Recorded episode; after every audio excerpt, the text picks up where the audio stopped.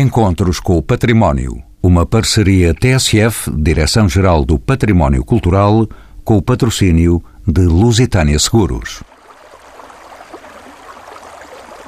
É com determinação e alguma doçura que este riacho invade a aldeia do Xisto de Cerdeira, presa pelo corpo à Serra da Lousã. São estendal de ousadia estes lugares sós, plantados em território agreste, coberto de pinheiros, habitado desde o século XVII. A reconstrução de algumas casas oferece imagens de uma verdadeira convivência humana que não acaba. Foram calcetados os caminhos, a eletricidade chegou em 2006 e perpassam pela aldeia veados e javalis pouco cuidadosos. A passarada, essa desata em intermináveis sinfonias. Detenho-me nas casas dos artistas que aqui chegam vindos do país e do estrangeiro. Na Casa das Artes, adivinha-se no tom intimista que ali se guarda o diálogo entre artistas e visitantes. É a Cerdeira Village Art and Craft, integrada na comunidade global das Res Artis, a maior rede de residências artísticas do mundo. Aqui, a imaginação e a criatividade não têm fronteiras entre oficinas e workshops. Da madeira ao vidro, do papel e da pedra, à música e ao metal, e onde se cose o pão num forno tradicional de lenha, quando a memória aperta. Este ano, em décima edição, os elementos voltarão a andar à solta à procura de identidade e autenticidade, na perseguição do sentido a dar às coisas. De 11 a 19 de julho, nesta aldeia do Xisto, da Cerdeira, alcandurada na serra, a breves quilómetros da Vila da Lousá. São convidados deste programa Pedro Machado, doutorando em turismo, é presidente da entidade regional de turismo do centro de Portugal Kersten Thomas, de origem alemã, vive em permanência na aldeia de Xisto da Cerdeira, onde dirige a Casa das Artes e um ateliê de escultura em madeira. O arquiteto José António Bandeirinha é docente na Faculdade de Ciências e de Tecnologia da Universidade de Coimbra. É ainda investigador do Centro de Estudos Sociais.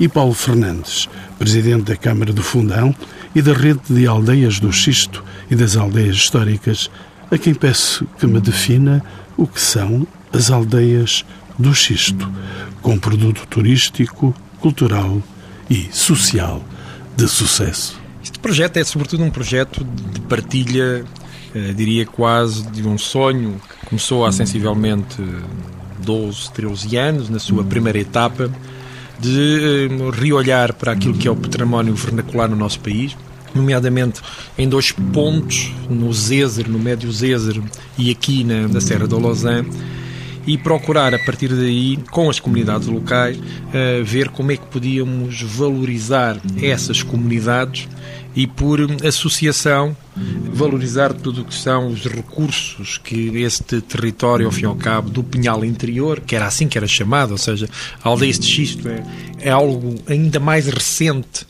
ainda é uma marca territorial muito mais recente do que aquilo que é, digamos, a sua, a sua expressão, que é este quadro do Pinhal Interior, esta zona continuada, sobretudo de Pinheiro Bravo, que começa quase na linha da Serra da Estrela, quase na fronteira, e chega aqui às imediações de Coimbra, por isso estamos a falar de 5 mil quilómetros quadrados, grosso modo, onde pontuavam aí sim, de facto, estas aldeias meio esquecidas, meio perdidas naquilo que é o, o seu quadro declivado destas montanhas, as montanhas atlânticas que aqui aparecem, as Gardunhas, a Lausanne, a Serra do Açor, tudo também quadros de paisagem protegida que aqui também de facto imperavam. E foi de facto nesse caminho com as comunidades que numa primeira fase, numa perspectiva um bocadinho mais institucional, um bocadinho mais de, vamos chamar, mais convencional de recuperação do espaço público, de, eh, do edificado, mas sempre com uma coisa diferenciadora que era conectar muito com as pessoas que cá viviam e conectar muito com, eh, por assim dizer, com uh, os entusiasmos que a descoberta de todas as pessoas que aqui trazíamos também uh, mobilizava e era mobilizadora para o projeto. Começámos com 23 aldeias, depois passámos para 27 aldeias, depois começámos a olhar para as praias fluviais, hoje são mais de 50 praias fluviais que também eh, se colocam. Começámos a pensar em termos de marketing um programa Aldeias de Xisto através de uma marca, uma marca eh, for uma marca identitária onde todos nos pudéssemos rever. Começou, obviamente, os privados, os moradores começaram a acreditar no processo, a fazer os seus próprios investimentos, a criar ofertas diversificadas que vão desde a componente dos produtos locais, do artesanato, do craft, da, da parte, obviamente, também ligada à oferta turística, do alojamento, da restauração. E de repente esta zona desconhecida, que é de facto uma das zonas mais desconhecidas do país, que não passa nenhuma autoestrada pelo meio, que não tem de facto essas grandes vias que aqui de facto hum, pudessem eh, fazer um quadro de ligação e conhecimento, esse mesma dificuldade, esse mesmo problema, eu diria que se transformou no nosso principal recurso, porque é exatamente esse papel que a história aqui nos deixou intacto ainda recuperável, com originalidade e ainda com caminhos de autenticidade que hoje em dia já são difíceis de encontrar, que fizeram com que depois, com a marca territorial que definimos na primeira linha, com toda esta comunidade, com todos estes investidores pequeníssimos, microinvestimento, conseguimos de facto hoje ser um projeto que hoje é reconhecido e que de alguma forma puxa por todos nesse território. Paulo Fernandes é o presidente da rede das aldeias de Xisto e também das aldeias históricas. Eh, já me disse quantas eram as aldeias de Xisto. Gostaria de saber onde é que se situam. Que não passa aqui uma autoestrada. Não passa porque tantas voltas tive que dar para chegar aqui que não imagina. Diga-me então onde é que elas se situam. Sei que é aqui por esta fantástica e tremenda Serra da Lausanne. Bom, a Serra da Lausanne tem o maior grupo formal das aldeias de xisto. Nós estamos aqui a falar sensivelmente 14, 15 aldeias estão aqui naquilo que é o que nós chamamos o zonamento da, da Serra do Lausanne. Depois temos outras sete que situam-se naquilo que é o Zezer, o Médio Zezer o Zezer que faz ali a fronteira, Covilhã, Fundão, eh, Pampilhosa da Serra, Oleiros, que chega à barragem do Cabril, de facto é outra, digamos, do seu segmento. Depois temos que é a linha um pouco da IC8, faz aqui quase a fronteira entre a paisagem do xisto e até fazendo a transição para o calcário, tal como anteriormente estamos em zonas como algumas delas fazem a transição do xisto para o granito, por isso nós estamos aqui, são as zonas de fronteira que ao fim e ao cabo diferem, onde apanham conselhos como uh, Penela, onde apanha Figueiró dos Vinhos, onde apanha obviamente depois a Sertã, ali também Pedrógão, Provença Nova, ou seja, toda a linha, digamos, da IC8 também é outro dos corpos, por assim dizer, chega até, ou Creza Tejo, ou seja, eh, se pensarmos o triângulo, de alguma forma aqui definido deste território do Pinhal Interior, e hoje com esta marca Aldeias do Xisto, ela faz conexões entre as bacias hidrográficas e talvez os vales, talvez dos mais, dos mais importantes, que vai o vale todo do, do Zézer, ao vale do Tejo, há aqui as questões do Rio Ceira, Alba, que já está na conexão entre a Serra da Estrela e depois o Val do Mondego. Paulo Fernandes, uma quase nação estas aldeias do Xisto. Deixe-me ainda descodificar eh, a Tour é a Agência para o Desenvolvimento Turístico das Aldeias de Xisto. Estou a dizer bem, esta agência, criada com o intuito de promover o desenvolvimento sustentável das povoações e da região em que se integram. Qual é, de facto, o papel desta agência? Quem são os seus parceiros, Paulo Fernandes? Olha, a agência é, é, tem uma base social muito interessante. Primeiro tem 90% são de agentes privados. São sensivelmente 200 pessoas e entidades que fazem parte temos sensivelmente 20 de natureza pública e temos 180 de natureza privada. E isto é muito interessante porque quando começámos éramos meia dúzia, se quisermos colocar assim a questão. Hoje, quando eu olho e vemos que temos sensivelmente 70 turismos em espaço rural integrados na marca Aldeias de Xisto, de facto é, é algo absolutamente exponencial, porque se olharmos há 7, 8 anos atrás, nós estávamos a falar de sensivelmente 15, 16 turismos rurais que existiam. Se nós olharmos para as empresas de animação turística, se nós olharmos para aquilo que foi a valorização de recursos, praias fluviais, percursos pedestres, etc., houve um aumento brutal num produto que obviamente é turismo natureza e que ser um turismo natureza. E no turismo de natureza, o turismo de experiências é tão importante, a relação com as pessoas é vital. Por isso, talvez a grande marca que a ADX Tour aqui representa é, diria, de algo que é um valor quase da democracia, de uma democracia de participação, de uma democracia de co-decisão relativamente aos processos que têm a ver com a marca e o produto, Aldeias de Xisto e a comunidade. Gosto muito do termo de uma comunidade de comunidades, que é o projeto das Aldeias de Xisto. Isso tem sido talvez o seu elemento mais distintivo, que faz com que numa zona de tão pouca densidade, a coesão e as sinergias que traz um processo em que todos se sentem envolvidos e parte, eu diria que um, rompe com, a, às vezes, a pequena escala ou aquela questão de haver menos massa crítica, porque conseguimos, entre a união, aqui a união claramente faz a força, de uma forma muito eh, eficiente também, conseguimos, de facto, que este instrumento participativo colegial, onde municípios e indivíduos valem o mesmo do ponto de vista de decisão, faz de facto toda a diferença no que é a valorização deste projeto. Paulo Fernandes, não estarei a esgotar-lhe todo o seu saber e posso então ainda conferir consigo este dado. O xisto é naturalmente o denominador comum deste projeto. Que outras características unem estas aldeias? Podemos dizer que existe uma identidade própria em termos construtivos e ambientais? Sim, podemos dizê-lo uh, tendo uh, nuances. Nós estamos a falar de um território, obviamente, muito vasto. Há aqui, obviamente, uma característica que é uh, a utilização dos materiais, obviamente, que estão à mão, na questão do xisto, em alguns momentos xisto e quartos, noutros xisto com seixos do rio. Ou seja, nós temos sempre aqui esse, de facto, denominador do xisto, mas depois ele vai se intercruzando com outros materiais. A relação, em termos da construção, entre o xisto e a madeira, obviamente, não nos vamos esquecer dessa outra área de construção e área de saber que este território encerra, encerra como ninguém, sempre encaixado numa forma também de apropriação do espaço em que as aldeias e naturezas muitas vezes se confundem.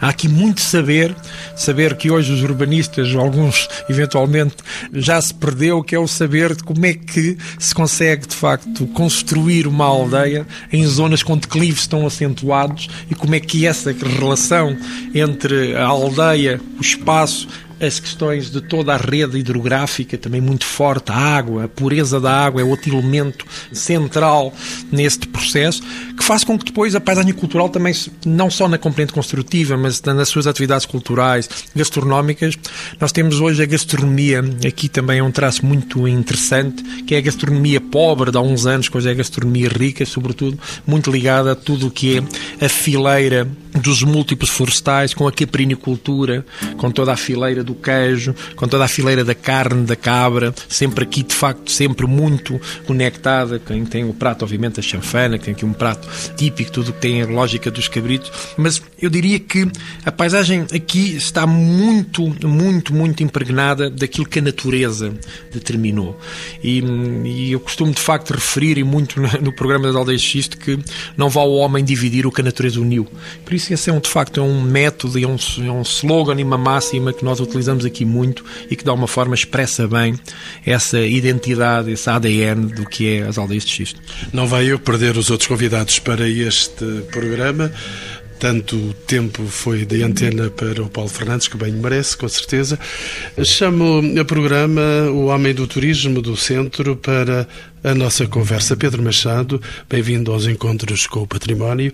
Em termos turísticos e económicos, que mais valias trouxe este projeto aos habitantes e à região? Muito obrigado pelo convite e parabéns ao programa, dos encontros com o património e por aquilo que já ficou testemunhado pelo Paulo Fernandes, eh, os ouvintes ficam hoje com uma percepção mais clara da riqueza que está associada a esta realidade que são as aldeias do xisto. Mas elas trouxeram, de facto, ao turismo e, em particular, à região, uma componente de atratividade que nós não tínhamos. Este projeto, tal qual já foi descrito pelo Paulo Fernandes, tem essa virtualidade de juntar, na expressão do Paulo Fernandes, o homem e a natureza e, simultaneamente, poderem-nos reforçar um posicionamento de uma oferta turística que é diferenciadora e, eu diria, quase única no conjunto da marca Portugal. Aliás, esse foi um registro que ficou bem patente em 2008, quando o projeto das aldeias do Xisto, em Berlim, foi premiado com a Palma de Prata de uma das revistas mais conceituadas no mundo do turismo e que ombreou com destinos como o Vietnã e outros, tendo sido a única marca portuguesa a ser premiada nesse encontro com mais de 200 jornalistas e operadores turísticos de todo o mundo. O que demonstra bem aquilo que é a diferenciação que este projeto pode trazer. O segundo tem muito a ver com aquilo que é hoje a comunidade e este conjunto de comunidades, tal qual já foi citado, que acrescenta valor e valor económico. Hoje, o projeto das Aldeias do Xisto, para além da componente do alojamento, que já congrega, para além de ser hoje um convite à captação, à realização de workshops e outros seminários sofisticados até em matéria particular no que diz respeito às aldeias do xisto, reúne também uma componente económica ligada ao setor primário, como aliás, os ouvintes vão nos perdoar, pudemos degustar há pouco com um dos chás de hortelã, produzidos in loco aqui bem ao lado onde estamos hoje, na Casa das Artes da Cerdeira, e que é bem a prova de uma componente económica que já hoje hoje tem vários agentes, nomeadamente agentes que se instalaram no conjunto e no coração das aldeias do Xisto e que hoje têm uma atividade económica pujante. Mais uma presença no programa, do arquiteto José António Bandeirinha, com um currículo invejável, ser arquiteto a nível construtivo. Como se define a casa tradicional característica desta região? Existe um tipo específico de habitação? Muito, muito obrigado pelo convite uh, e também muito obrigado por esta magnífica tarde aqui na, na Cerdeira, neste ambiente resgatado ao vernacular, diria eu. E em relação à pergunta que me diz, não, não existe um tipo. E essa é a sua vantagem maior. Se existisse um tipo, havia normalização. E uma das, uma das razões porque a humanidade começa, a partir do meados do século XX, a olhar com mais atenção as arquiteturas vernaculares é precisamente pela inexistência de normativas que tornem demasiado homogéneas, ou seja, uma, tinha uma relação, este olhar para a arquitetura vernacular tinha uma relação com a arquitetura moderna muito interessante, simultaneamente de afastamento e de aproximação. Afastamento no sentido em que se recusava precisamente essa normatividade da arquitetura moderna, essa globalização da arquitetura moderna, o facto de ser tudo igual em todo o lado do mundo, quando na arquitetura vernacular é tudo diferente, porque estamos adaptados às circunstâncias e as circunstâncias da natureza são felizmente muito diferentes entre si em todos os locais. E num local, numa região tão pequena, essas diferenças também se notam. A outra razão é uma relação de aproximação, porque, na verdade, os intelectuais, os arquitetos que começaram nos meados do século XX a olhar para a arquitetura moderna, para a arquitetura vernacular, perdão, estavam à procura de relações de proximidade com a arquitetura moderna que reivindicavam. Ou seja, eles reivindicavam fazer arquitetura moderna, e esta é uma relação muito interessante, e estavam a procurar as raízes dessa sua reivindicação no vernacular não só em Portugal, em todo o mundo, mas em Portugal de uma forma muito intensa, sobretudo a partir do início da década de 60, digamos, final da década de 50, com o inquérito da arquitetura popular portuguesa, eh, em que houve finalmente a matriz de uma inventariação rigorosa daquilo que era os nossos espaços arquitetónicos, não só eh, os espaços públicos, esta possibilidade de construir, como dizia, em costas com pendentes elevadíssimas, esta necessidade necessidade de se adaptar à paisagem, sem a noção erudita de paisagem que nós temos hoje. Talvez aí esteja a sua vantagem maior, ou seja, não existe esse pecado original de considerarmos a paisagem como uma coisa lúdica, como hoje consideramos, e, portanto, existe a paisagem na sua verdadeira acessão. Arquiteto José António Bandeirinha, como sabe, o olhar contemporâneo sobre a arquitetura vernácula enferma frequentemente de uma apreciação nostálgica, quando não saudosista, que ignora o desconforto, a pobreza e as escassas condições de habitabilidade destas casas, pelo menos segundo os cânones de hoje. É possível adequar esta arquitetura às exigências atuais? É possível? Eu creio que a melhor resposta que podemos dar é estamos num espaço que comprova essa possibilidade e, portanto, como é possível recuperar os espaços desta antiga comunidade da Cerdeira, que hoje é uma nova comunidade da Cerdeira, que não tem nada a ver com essa antiga, diz-nos que é sempre possível. Possível sem vandalizar, não é vandalizar, só às vezes nós estamos a pensar que estamos a propor mais conforto, adequação à contemporaneidade e estamos a vandalizar no, com efeito que é necessário? É necessário ser sensível ao que de essencial tem esta arquitetura. Durante muitos anos olhávamos para esta arquitetura para os seus aspectos mais ornamentais, para aquilo que são os seus símbolos, que são muito poucos, na verdade, mas empolávamos demasiado os símbolos e construíamos, vou dizer uma palavra estranha, macaqueávamos, no fundo, aquilo que eram esses símbolos. E agora, felizmente, começou-se, demorou muito tempo, mas já é muito mais possível apanhar espaços que nós estamos à procura daquilo que eles têm de essencial, que é a sua materialidade, a sua espacialidade, e não tanto aquilo que eles têm de simbólico, como ao longo durante muito tempo do século XX andámos a, a inventar matrizes simbólicas para a arquitetura dita portuguesa. Arquiteto, uma outra questão de fundo, assim sabemos que entre a atitude de conservação estrita e a vontade de assumir a contemporaneidade, o equilíbrio nem sempre, nem sempre é fácil. Que cuidados é que se devem exigir ao intervir neste tipo de arquitetura?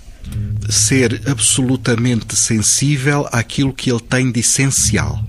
Quem construiu estes espaços, construiu-os a partir da essencialidade da vida, da relação com esta encosta, da relação com as coisas que esta encosta lhes dava. E nós, quando olhamos para ela, olhamos com um olhar muito diferente. Vamos à procura de uma dinâmica mais lúdica, de prazer, de relação com ela que não tem essa, essa relação intensa com o trabalho, com a sobrevivência que tinha quem a construiu. Portanto, a nossa obrigação ética é de ir à procura que isso tinha de essencial e não a desvirtuar. Podemos adequar ao devemos adequar ao conforto, não saberíamos viver de outra forma, mas temos que ir à procura, temos que e isso são os olhares dos profissionais. Eu peço desculpa, mas há profissionais treinados para isso, há arquitetos e dentro dos arquitetos até há alguns que se especializam nessas questões. E portanto é olhar para aquilo que os espaços têm de essenciais e não fazer cedências àquilo que são as nossas relações atuais com esta natureza, que são, vou usar uma palavra estranha, mas é verdadeira, são mais depredadoras. São mais predadoras da natureza do que o eram essas pessoas que procuravam a sua sobrevivência e não o seu prazer, não é? No fundo.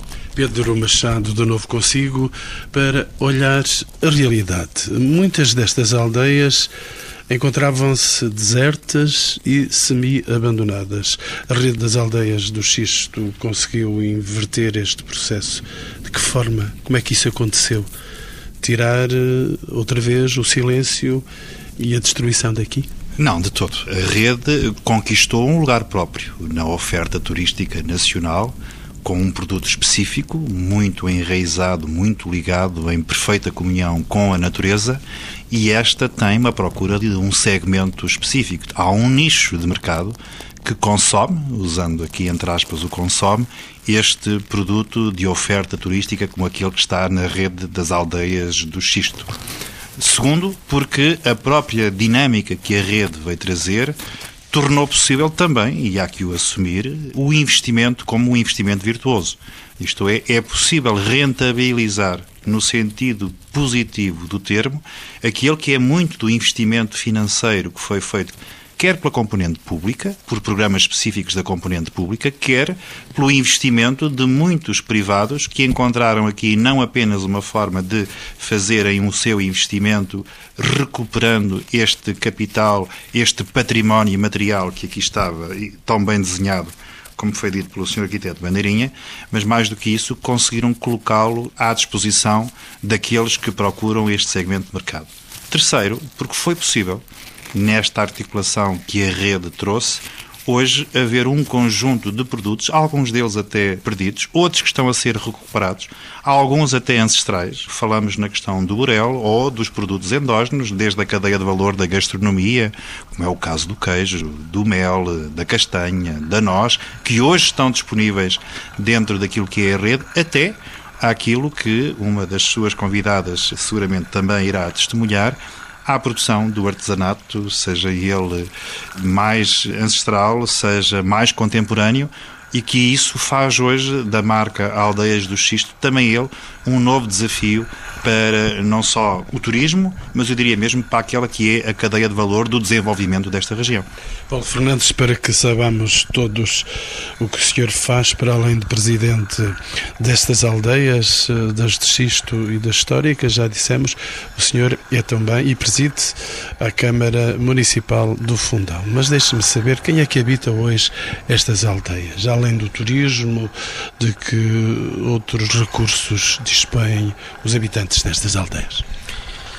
Bom, isso sem, obviamente, estar aqui a fazer uma grande apologia, eu diria que os habitantes são uma, uma cidadania plena. Ou seja, há aqui pessoas que alguns que vêm ainda originalmente habitantes dessas aldeias e temos aldeias que têm elas ainda uma estrutura demográfica plenamente eh, preenchida e temos uma nova geração, se quisermos, de habitantes que partem de facto do reconhecimento dos valores que aqui estão, que criam simultaneamente com o seu projeto económico e de valorização do património, do ponto de vista de investimento, criam sobretudo o seu projeto de vida, que de facto sentem isso como um estilo de vida e um projeto de vida que possam de facto eh, abraçar. E são um bocadinho eh, a nova guarda, se quisermos, de tomar de facto estes recursos como seus, partilháveis seguramente, e criam as suas plataformas colaborativas e é um projeto desse ponto de vista de muita cidadania. Eu creio que nós aqui falamos de muitas coisas, estamos a falar de muitas coisas que vão de facto à origem e àquilo que é uma certa ancestralidade, mas este projeto é em muitos aspectos daquilo que é mais inovador e mais criativo que se possa de facto também hoje conceber do ponto de vista do que é novos modelos de valorização patrimoniais e também da comunidade. A comunidade em si encerra não só um conjunto de valores, como ela própria é uma fonte inesgotável da criação de valor social e económico. Pedro Machado, se me permite tocar eh, algumas notas ainda mais, como sabe, o mundo rural, tal como o conhecemos até aos anos 80 do século XX, em que a agricultura constituía a base de subsistência de uma parte significativa da população, esse mundo praticamente desapareceu tendo estas aldeias perdido a sua função, não nos arriscamos, ao introduzir novas valências, a transformá-las numa espécie de parque temático condenado ao desaparecimento mais tarde? Felizmente não. Exatamente pelo trabalho que há de Xistur, a rede das aldeias, os municípios que estão envolvidos, seguramente que não deixarão que isso aconteça. Não temos a presunção de que voltaremos a ter esse mundo rural pleno e ativo como tínhamos há décadas atrás, mas há hoje um sentimento pleno de pertença natural a este projeto que foi construído com a rede, que nos permite recuperar muito dessa patrimonialidade ancestral e rural que tínhamos nestes territórios. Que, aliás, é visível.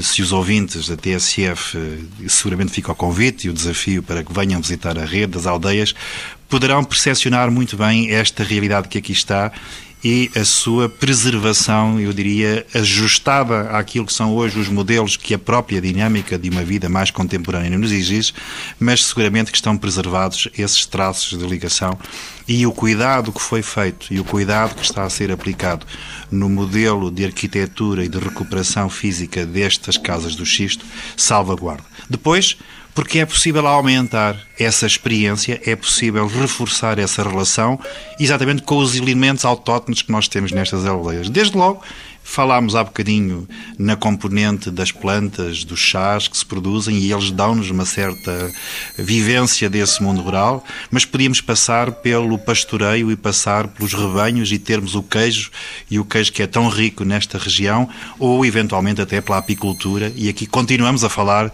daquilo que é mais genuíno do mundo rural e que também alimenta a nossa atividade turística. Não iria de bem com a aldeia da Cerdeira, aqui na Lousá, se não soubesse de Kirstine Thomas, estou a dizer bem? Uma alemã apaixonada há cerca de meio século por este lugar paradisíaco. Na aldeia de Cerdeira existe um centro de artes. Que tipo de atividades é que se desenvolvem neste centro? Mas deixe-me saber antes, porquê é que veio parar aqui? Uma alemã sai de uma Alemanha fantástica, produtiva, notável, sempre renovada depois de tantas guerras.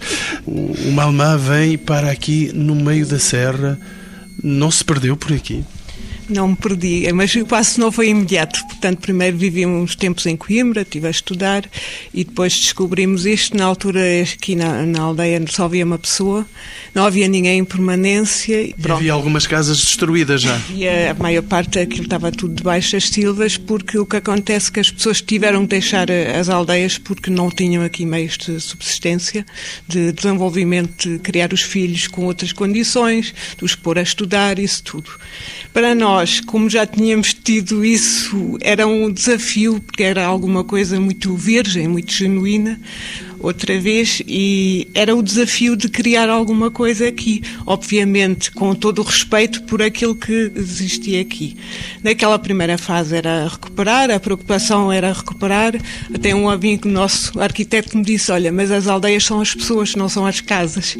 E pronto, isso ficou-me aqui. Portanto, nós tivemos que encontrar um sentido para esta aldeia, porque só recuperar e fazer isto museu não faz sentido, não garante essa sobrevivência.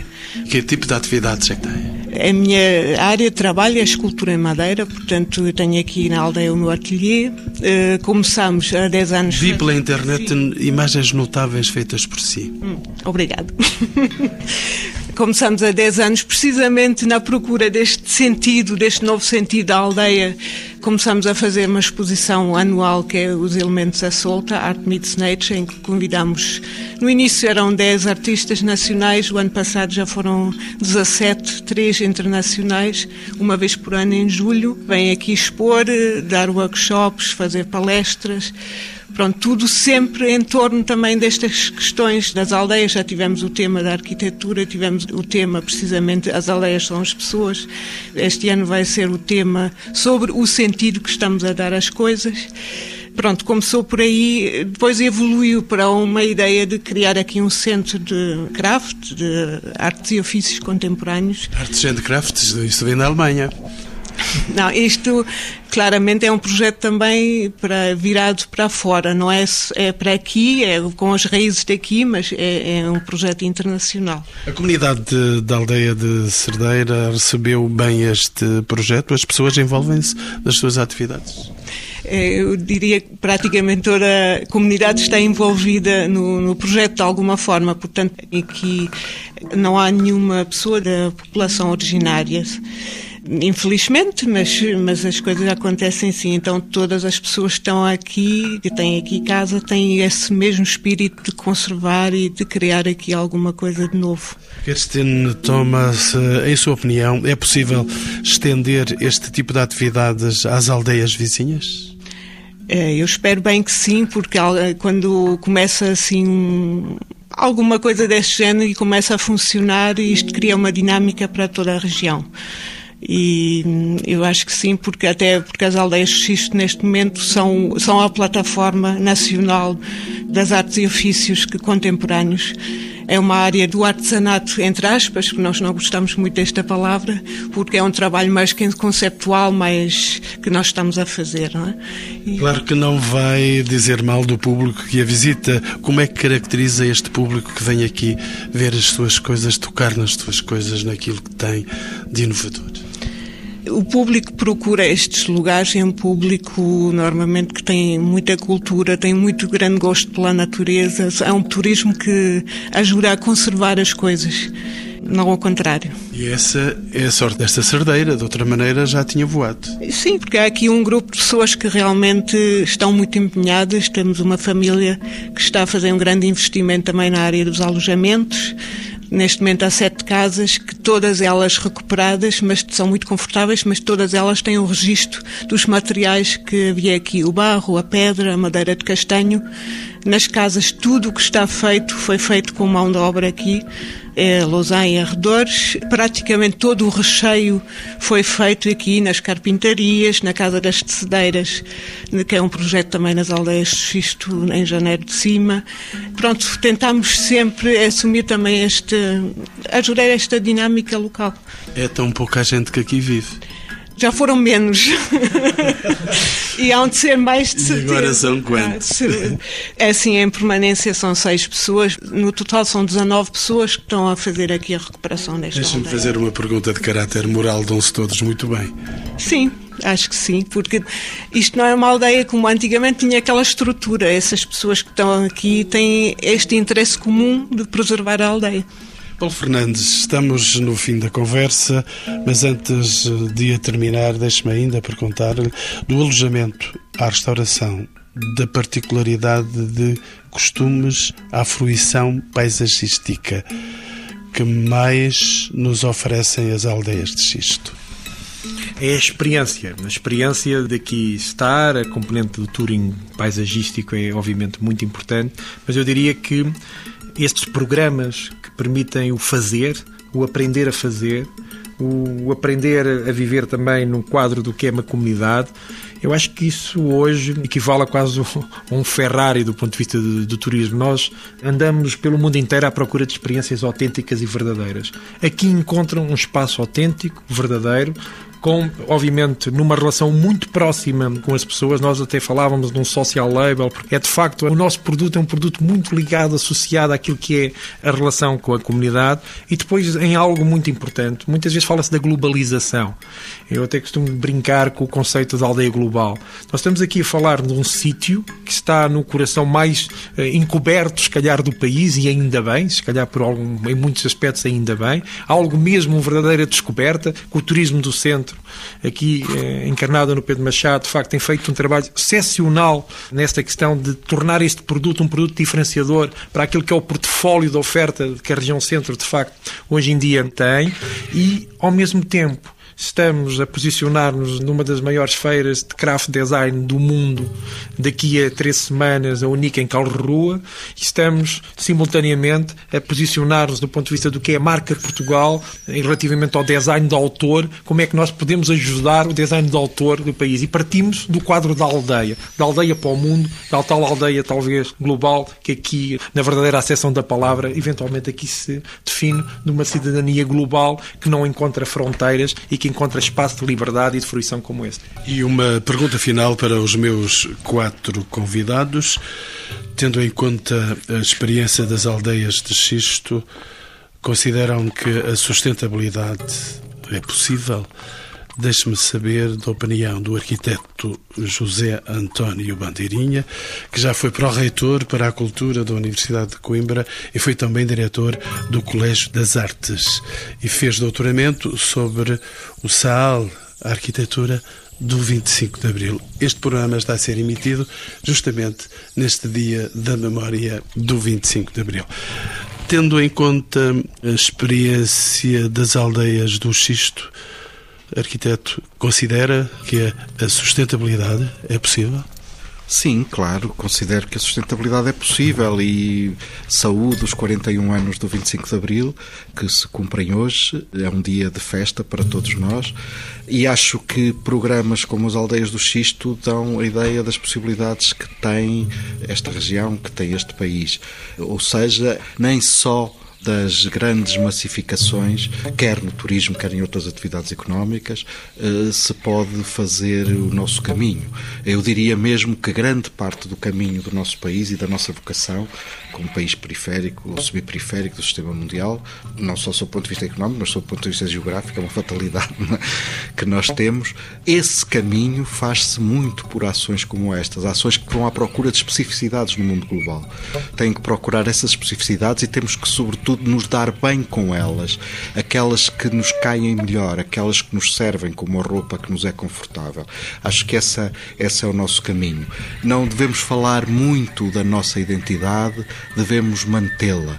Há um pensador austríaco que eu gosto muito que diz: quanto mais se fala de pátria, menos pátria há. E é verdade. Nós não devemos falar tanto das coisas, devemos acioná-las e ter programas de ação como este, e a nossa identidade está lá, não é preciso andarmos à procura dela. Pedro Machado, do Turismo, das Ciências da Educação, da Filosofia, hoje é presidente da entidade regional de turismo do Centro. E então, a sustentabilidade é possível? É possível, é praticável e num dia como aquele que hoje comemoramos, da plena liberdade que também é possível nestas aldeias e na Cerdeira em particular. Isso tem sido visível não só pelo testemunho e pelo exemplo da Kirsten, que aqui está há mais de 30 anos na, na Cerdeira, nesta sua relação com a Cerdeira, com a região centro, mas também pelo facto de hoje, nesse testemunho, termos percebido que do tal um habitante há 30 anos que existia na Cerdeira, hoje há pelo menos 19 que coabitam neste espaço. Isto é um sinal de sustentabilidade. É um sinal de dinâmica, é um sinal de reenraizamento, é um sinal de vivência e é um sinal de cumprirmos esse objetivo que o Dr. Paulo Fernandes falava, que era objetivamente de podermos ter um produto único, diferenciador e mais do que isso, que garante experiências, experiências essas que muitas vezes procuramos tão longe e que afinal estão aqui tão perto de nós. Kirsten Thomas não irá com certeza amaldiçoar o seu futuro nesta aldeia de xisto de Cerdeira. A sustentabilidade é possível. Conta com o fim dos seus dias aqui, nesta aldeia? Isso é uma Ainda é cedo. Eu espero bem que sim. Mas vocês já me deram 50 anos aqui, 30 anos aqui. Não, não, é só simpatia da nossa parte. Está bem, está bem. Bom, isso depende depois da condição física, porque isto é um terreno muito acidentado, mas eu... sei, eu provei isso. Eu espero, pois, mas eu espero, ao estar aqui, ter este ginásio todos os dias de subir e descer que ajude a prolongar a vida e estar aqui. Eu não penso assim, eu não penso nisto, eu penso naquilo que ainda há aqui para fazer. É, quando houver aqui projetos para fazer, isto é bom. Portanto, isto nunca vai ser acabado, que depois das casas temos que pensar na paisagem cultural, temos que pensar em recuperar os muros, os ribeiros, aquele, pronto, há muitas coisas que estão ainda por fazer, portanto eu conto estar aqui. Pelo menos mais 30 ou 50 anos. Vamos contar com isso. Quase sempre presidente da Câmara eh, do Fundão, presidente da rede das aldeias de Xisto e das aldeias eh, históricas de Portugal.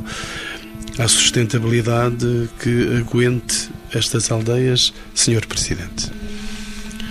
Eu diria que eh, a sustentabilidade é dada por os testemunhos das pessoas concretas que aqui apostaram, que aqui apostaram, volto a dizer, o seu projeto de vida, mas também o seu projeto de cidadania. E hoje é um dia que celebramos, ao fim e ao cabo, uma, uma cidadania, por isso, uma cidadania mais, mais plena, nesta primavera aqui na, na Serra da Lausanne, que obviamente faz com que essa cidadania tenha uma fruição invejável para quem aqui está, para quem aqui vem e para, obviamente, para quem aqui vive e, e, ao fim e ao cabo, aposta, de facto, toda a sua vida. A sustentabilidade é o único caminho que eu, sinceramente, acredito no ponto de vista do que é a própria criação de valor. Nunca pôr nos dias de hoje, 41 anos depois do 25 de Abril e no século XXI, nunca pôr como contraponto, digamos, à, à criação de valor a componente da sustentabilidade. Obviamente são duas dimensões que têm que ser absolutamente conciliáveis e têm que ser sinérgicas. Num país então como o nosso, eu diria que isso é, é digamos, é o único caminho que nós podemos desenvolver é que individualmente, coletivamente, como país, ou como sub-região, ou como aldeia, nós temos que, obviamente, ter sempre o caminho da, da sustentabilidade como o caminho que verdadeiramente nos pode levar uh, à tal utopia, uh, utopia presente, utopia desejável, de queremos ser melhores e podemos, obviamente, ser mais felizes.